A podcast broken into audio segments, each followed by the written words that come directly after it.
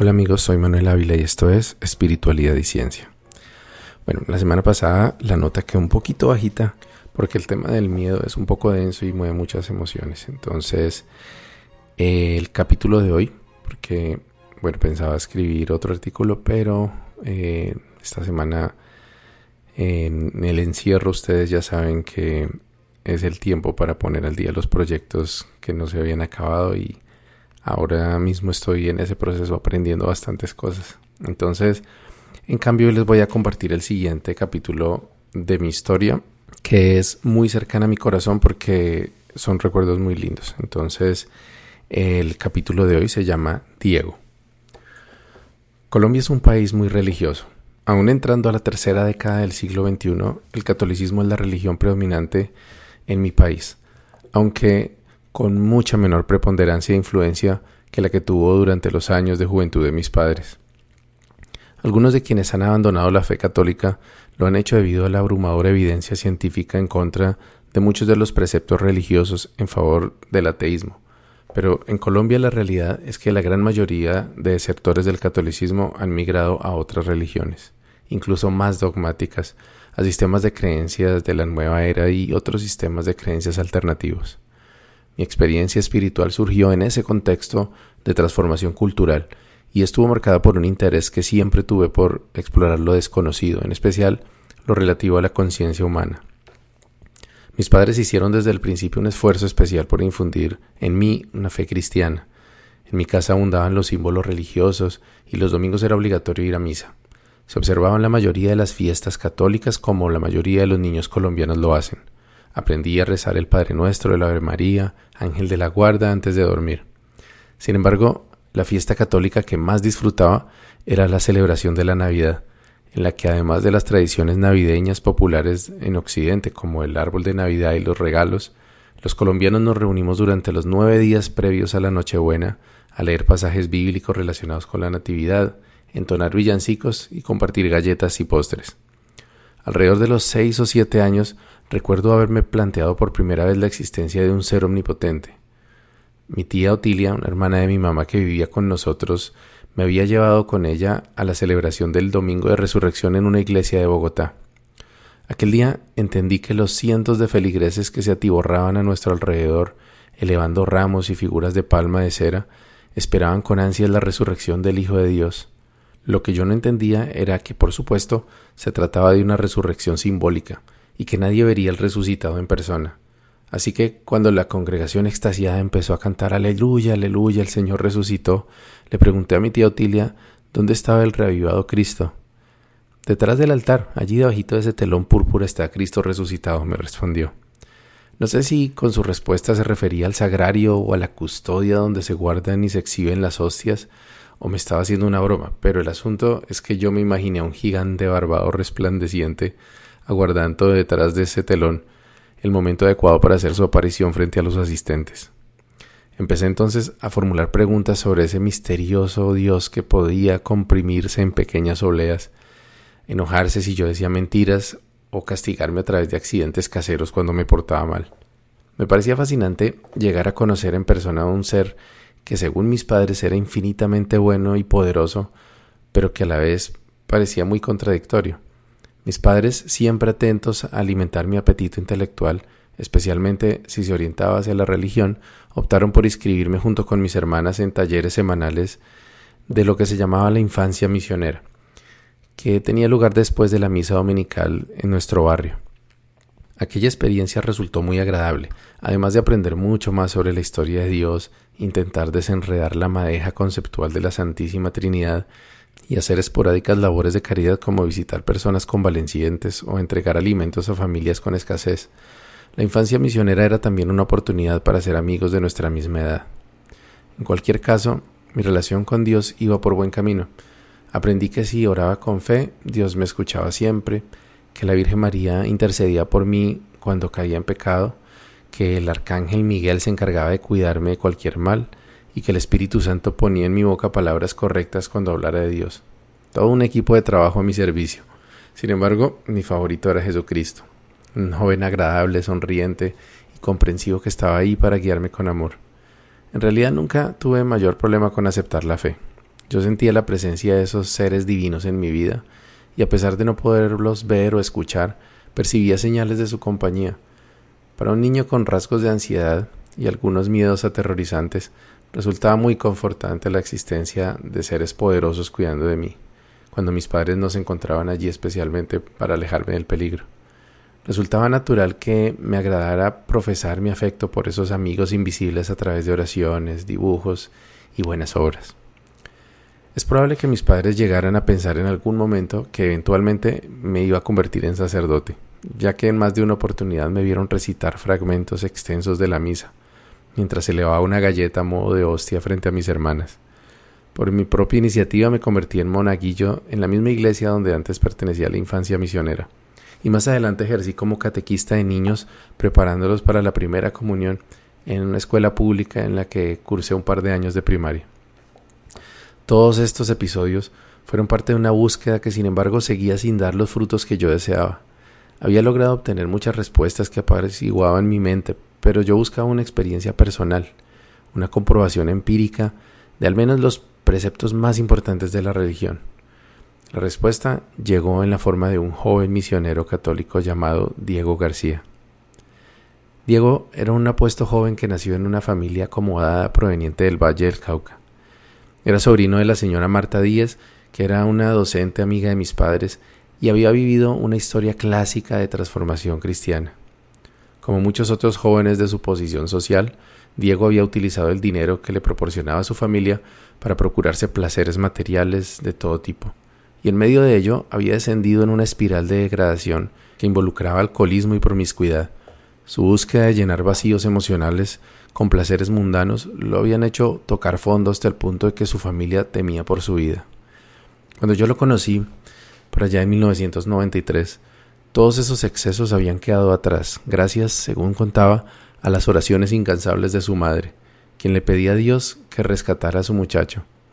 Un sacerdote que ministraba en el Minuto de Dios, popular obra católica fundada por el padre Rafael García Herreros, se acercó a Diego para proponerle un reto que en lugar de estar conquistando jovencitas confundidas y embriagándose con veneno, intentara conquistar el corazón de la Divina Madre y se embriagara del amor de Cristo. En un momento en que ya no obtenía ninguna satisfacción con sus hábitos conocidos, el descarriado Diego decidió darle una oportunidad a la religión y ya nunca volvería a ser el mismo. Renuévame, Señor Jesús, ya no quiero ser igual. Renuévame, Señor Jesús. Pon en mí tu corazón, porque todo lo que hay dentro de mí necesita ser cambiado, Señor porque todo lo que hay dentro de mi corazón necesita más de ti. Fragmento de una de las canciones que a Diego le encantaba cantar.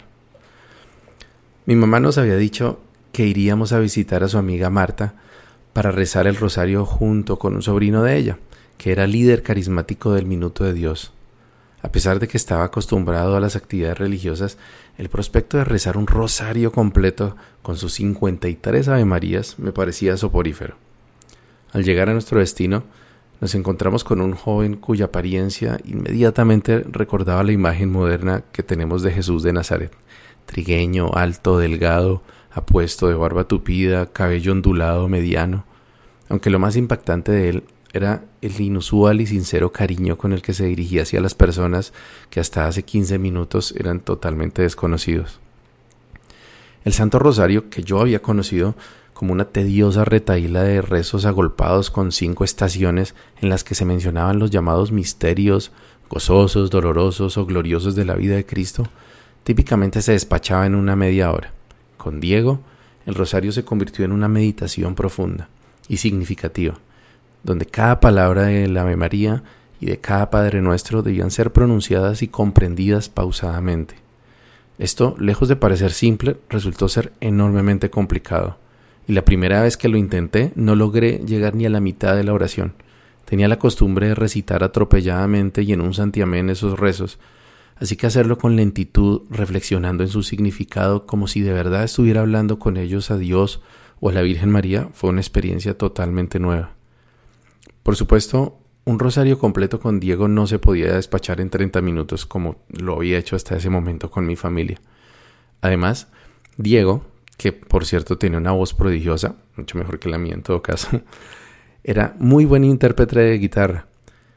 Complementaba las reflexiones que tenían lugar entre las series de Ave Marías con bellas canciones cristianas que cantaba usualmente con sus ojos cerrados y transmitiendo una poderosa sensación de trascendencia y de misticismo. Era común que el encuentro semanal de la oración, que llamaríamos entonces grupo de oración Amigos de María, ocupara dos o tres horas. A pesar de la considerable extensión de la ceremonia, ni a mí ni a mis hermanas ni a otros preadolescentes que pertenecíamos al grupo nos llegó a parecer aburrido asistir. Además de piadoso y humilde, Diego, quien para entonces estaría en la segunda mitad de sus treintas, era un joven muy carismático, tenía una habilidad especial para relacionarse y para ganarse la confianza de la gente joven.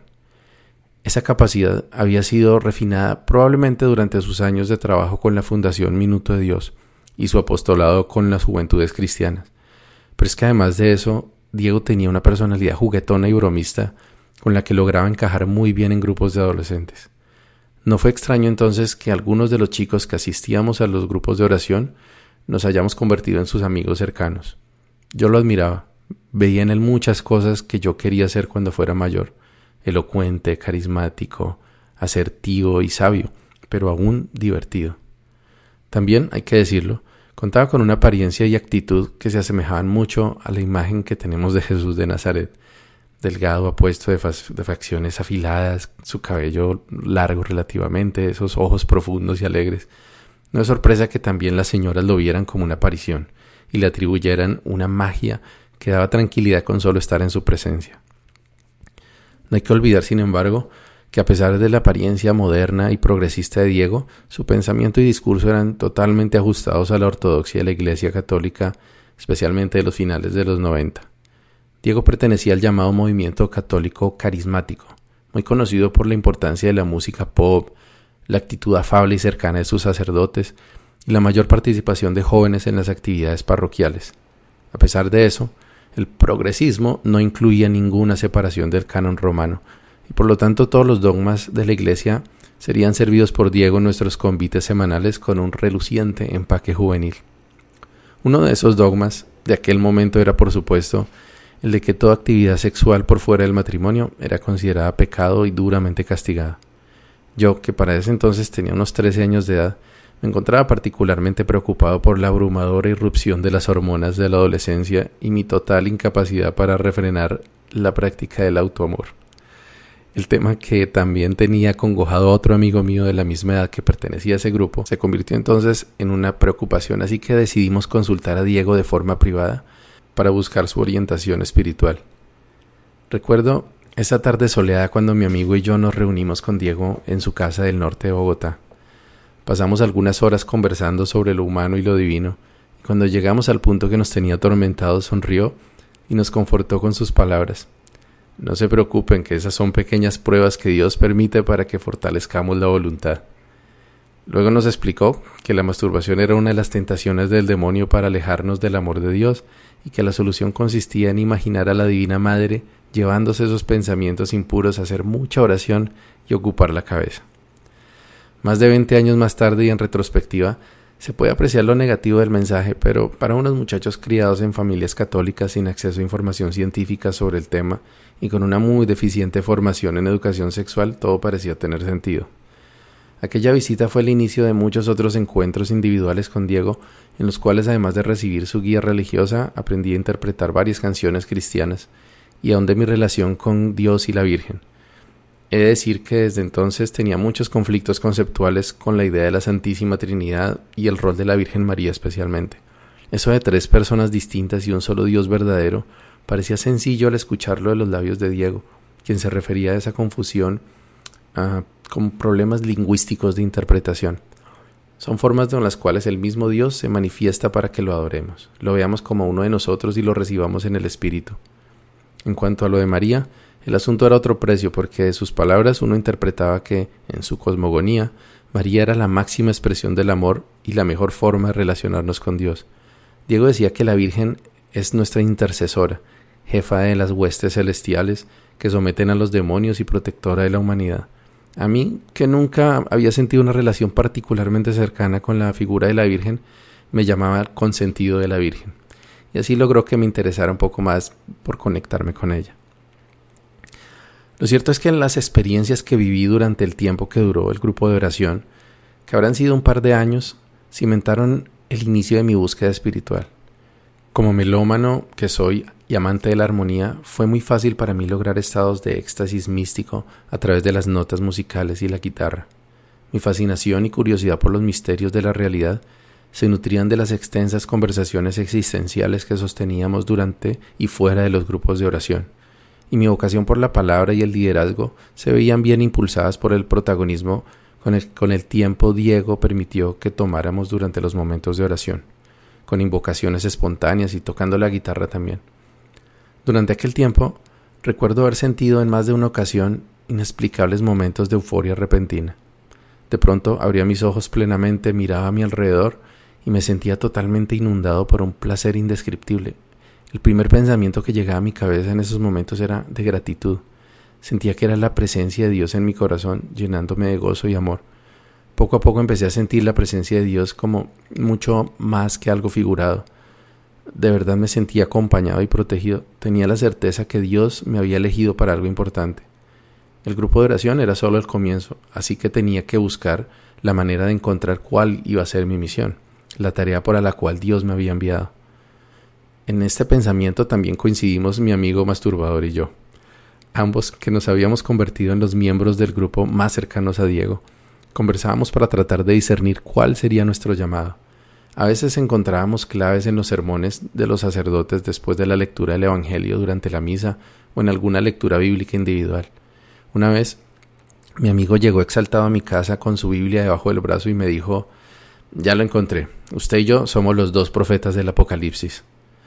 Recuerdo que me sorprendí, pero no pensé que estuviera loco o algo así. Antes me apresuré a tomar mi propia Biblia y buscar el pasaje que mi amigo refería. Se trataba de Apocalipsis 11, del versículo 3 en adelante. Y daré a mis dos testigos que profeticen por mil doscientos sesenta días, vestidos de silicio. Estos testigos son los dos olivos y los dos candeleros que están en pie delante de Dios de la tierra. Si alguno quiere dañarlos, sale fuego de la boca de ellos y devora a sus enemigos, y si alguno quiere hacerles daño, debe morir él de la misma manera. Estos tienen poder para cerrar el cielo, a fin de que no llueva en los días de su profecía, y tienen poder sobre las aguas para convertirlas en sangre y para herir la tierra con toda plaga cuantas veces quieran. Ya no recuerdo cuántas veces releí esos pasajes. Muchas veces discutimos con mi apreciado compañero sobre cuál sería la mejor forma de iniciar esa obra. Llegamos a conversar, aunque de mi parte al menos sin llegar a considerarlo seriamente, abandonar nuestras casas y dedicarnos a predicar la palabra de Dios por las calles de Bogotá. Hay que decir que mientras mi vida familiar era muy saludable y amorosa, la de mi amigo no lo era tanto, así que para mí la idea de abandonar mi cálido hogar en pro de cumplir una oscura profecía bíblica resultaba mucho más chocante. El prospecto, sin embargo, llegó a causarme un leve trauma, ya que en algún momento llegué a sentir que era inevitable que terminaría cumpliendo esa profecía, muy a pesar de mis reticencias. Fueron varias las noches de angustia y oración pidiéndole a Dios que me rebajara la profetización en las calles a cambio de formas más benignas y eficaces de apostolado. Bueno, ¿quién era yo para negociar con Dios el ajuste de profecías escritas desde hace cientos de años? Sin embargo, había que intentarlo, ya que la segunda parte de la profecía hacía que el regateo místico mereciera aún más la pena. Cuando hayan acabado su testimonio, la bestia que sube del abismo hará guerra contra ellos, y los vencerá y los matará, y sus cadáveres estarán en la plaza de la grande ciudad que en sentido espiritual se llama Sodoma y Gomorra, donde también nuestro Señor fue crucificado, y los de los pueblos, tribus, lenguas y naciones verán sus cadáveres por tres días y medio, y no permitirán que sean sepultados, y los moradores de la tierra se regocijarán sobre ellos y se alegrarán, y se enviarán regalos unos a otros, porque estos dos profetas habían atormentado a los moradores de la tierra. Sobre decir que mi amigo y yo tampoco llegamos a poner un pie en la calle con ánimo de profetizar, pero desde luego no sería el final de mi búsqueda de misión, lo cual seguiría sucediendo al menos por un tiempo dentro de los límites de la religión católica. Lo que sí que se repitieron fueron los eventos místicos alrededor de mi apostolado en el catolicismo. Yo me esforzaba por ejecutar el plan de Dios a través de cada oportunidad de servicio que se me presentaba y sentía una gran satisfacción tanto por sentirme un instrumento de la acción divina como por hacer una diferencia positiva en la vida de las personas con quienes hacía tales acciones. Tal fue el caso del trabajo que realicé preparando niños de entre 7 y 10 años para su primera comunión. Un importante evento en la vida de los católicos que típicamente requiere la comprensión de lo que significa ser católico, las ceremonias, mandamientos, sacramentos, etc., así como la memorización de las oraciones más importantes. También tuve la oportunidad de utilizar mis conocimientos de la Biblia y habilidades de palabra y consejo que aprendí de Diego para orientar a otros miembros del grupo de oración y amigos de mi colegio. Estos actos de servicio me servían por una parte para compensar mi irrefrenable afición por el autoerotismo, con la esperanza de que Dios me viera con buenos ojos y poder seguir siendo un consentido de la Virgen. El negocio parecía funcionar bien, ya que tanto Diego como los sacerdotes y monjas que conocía inmediatamente veían en mí algo especial, un potencial para lograr grandes cosas a nivel espiritual.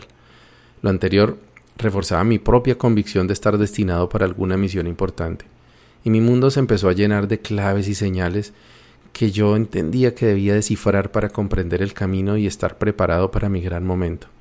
Una de esas señales apareció poco antes del fallecimiento de mi abuela materna Ana María Rosa. Yo había permanecido junto con ella los primeros días de hospitalización en el pueblo donde vivía, luego de sufrir un accidente cerebrovascular que la había dejado postrada en la cama sin poderse mover ni hablar. A pesar de que nunca me consideré especialmente cercano a mi abuela, Probablemente fui el nieto que la acompañó durante más tiempo en su convalecencia. Leía para ella, le contaba historias de su casa, oraba y ocasionalmente ayudaba a las enfermeras con los cuidados que había que dispensarle. Recuerdo los ojos de mi abuela despidiéndose con gratitud cuando llegaba la hora de irme, y yo me retiraba con la satisfacción de haber hecho un poquito más llevadero su padecimiento, así fuera por un par de horas. Por otra parte, sentía que seguramente Dios me había puesto allí para acompañarla en sus últimos días y que seguramente aquello era parte de mi misión divina. Esto se confirmó poco después del traslado de mi abuela a un hospital de mayor nivel en Bogotá. Yo regresé a la finca donde ella y mi abuelo vivían para pasar allí unas cuantas noches mientras mi mamá y mi papá se encargaban del traslado y los cuidados de mi abuela. Una noche me desperté sobresaltado con una sensación extraña, con una mezcla de miedo y expectación. Percibí una luz azulada en mi habitación y dirigí la vista donde pensé que se originaba. Allí encontré, volando sobre mi cama, un orbe que emitía un tenue resplandor índigo, y cuando me fijé en él, percibí en mi mente una comunicación que provenía de aquel extraño objeto. No escuché una voz, pero tuve la certeza de recibir un mensaje que, que provenía de esa esfera flotante. El mensaje me decía que me preparara para muchos cambios que vendrían y que yo había sido escogido por Dios para una importante misión. La sensación de aprensión que sentía se convirtió entonces en un enorme gozo, no solo por el mensaje en sí, sino por haber experimentado por primera vez en mi vida un evento sobrenatural. Intenté grabar el momento en mi mente y para mí fue una prueba de que Dios no solamente existía, sino que se comunica con sus seres escogidos. Sin embargo, al recordarlo al día siguiente me parecía demasiado inaudito como para poderlo compartir con alguien más. Aún así, totalmente verídico, para considerar alguna otra explicación como una alucinación o más probablemente una experiencia de sueño lúcido. Un año después del fallecimiento de mi abuela, me encontraba cursando el último año de secundaria. Un grupo de oración había recibido una interesante visita. Proveniente de un barrio del sur de Bogotá, llegó a nuestra casa una joven amiga de Diego que decía recibir mensajes provenientes de la Virgen de Medjugorje, también conocida como la Virgen de la Paz. La joven Compartía en iglesias católicas, la emisora del Minuto de Dios y grupos de oración los mensajes que afirmaba recibir de la famosa aparición de los Balcanes. La mayor parte de los mensajes públicos de Medjugorje, en los que la Virgen se refiere a sus devotos como hijitos, tratan de asuntos bastante genéricos como fortalecer la fe, abrirse a Cristo, orar y muchas otras recomendaciones benignas de buen comportamiento católico. La joven contactada de Bogotá, sin embargo, compartía canalizaciones más específicas dirigidas a los grupos de oración o parroquias que visitaba. Tal fue el caso de su visita a nuestro grupo de oración un sábado de 1994. Mientras yo me encontraba fuera de la ciudad participando en un retiro espiritual católico organizado por el colegio en el que estudiaba, para los próximos graduandos bachilleres. El mismo día que la contactada visitó nuestra casa, yo asistí junto con mis compañeros del colegio a una bella Eucaristía, durante la cual tuve una nueva experiencia de arrobamiento místico. Al día siguiente, en la noche, cuando regresé a casa después del retiro, mi mamá me contó que la joven medium había preguntado por mí, supuestamente sin saber que hacía falta un integrante de la familia, y había dicho que la Virgen me agradecía mucho por la labor que estaba realizando con la preparación de niños para la primera comunión. También me dijo que al finalizar la oración grupal, ella se había dirigido hacia una silla vacía de la sala y había impartido una señal de la cruz dedicada al hijo que no se encontraba presente. Mi reacción ante semejante revelación fue encerrarme en el baño y llorar de humildad. La Madre de Dios me agradecía por algo tan simple, me sentí sobrecogido y afortunado y prometí que haría su voluntad cualquiera que fuera. Señor, no deseo riquezas, ni los hijos ni el saber. Si tú así lo quieres, nada deseo tener. Si tú así lo quieres, nada deseo tener. Concédeme solo esto, que pueda darte a ti, sin esperar recompensas y con un amor sin fin, sin esperar recompensas y con un amor sin fin. Poco tiempo después me enteré que Diego había sido diagnosticado con una agresiva forma de cáncer estomacal y muy pronto ya no pudo asistir a nuestro grupo de oración. Algunos decían que fue la consecuencia de varios años de abuso del alcohol y tal vez drogas, otros que podía ser a causa de los frecuentes ayunos que practicaba. La verdad es que el cáncer es impredecible y ataca sin reparos a puros e impíos. Lo que sí parecía una cruel ironía era que un joven tan parecido a Jesús de Nazaret físicamente, en su palabra y en su obra, estuviera condenado a una precoz muerte luego de sufrir tormentos físicos como los que el mismo Cristo tuvo que padecer. Diego murió en casa de sus padres, lejos de quimioterapias y doctores, totalmente convencido de que su tarea en el mundo había concluido, que se dirigía al anhelado encuentro con su divina madre y su buen amigo Jesús. No lo pude ver durante sus últimos meses, pero estoy seguro de que usaba el tiempo confortando a sus padres, dándoles fuerzas y haciendo bromas ocasionalmente. Cuando las fuerzas lo abandonaron finalmente, se fue dejando un dolor indescriptible en el corazón de una madre que hasta ese momento se consideraba crítica a la iglesia y un padre que se decía totalmente ateo. Pero lo más importante es que dejó un legado que vivirá para siempre en quienes tuvimos la fortuna de conocerlo y compartir su amor por la Virgen, la Iglesia y la humanidad. No sé bien si sus padres se convirtieron al catolicismo, pero sí sé que continuaron muchas de las obras benéficas que Diego lideraba, en particular la entrega de alimentos y ropa indigentes que habitaban entonces la famosa calle del Cartucho en Bogotá. Mi amigo de profecías apocalípticas siguió siendo un ferviente católico de misa cada domingo y grupos de oración, pero a mí la vida me llevaría por otros caminos de apostasía y búsqueda tratando de reconciliar la poderosa carga de condicionamientos religiosos que adopté durante mi infancia con el pensamiento científico y curiosidad espiritual que me impulsaban. Nunca pude despedirme de Diego como había querido. Sin embargo, se las apañó para despedirse de mí luego de su muerte de una forma muy especial. Pocos meses después de su fallecimiento, mientras yo me encontraba ya prestando mi servicio militar en la Policía Nacional de Colombia, la familia de Diego hizo un agradable descubrimiento. Entre sus pertenencias personales encontraron un cassette con una hora de temas musicales interpretados en guitarra y cantados por él. Cada canción era como una lección de vida para sus amigos, pero fue la última canción del lado B la que rompió la represa emocional que tenía desde su muerte.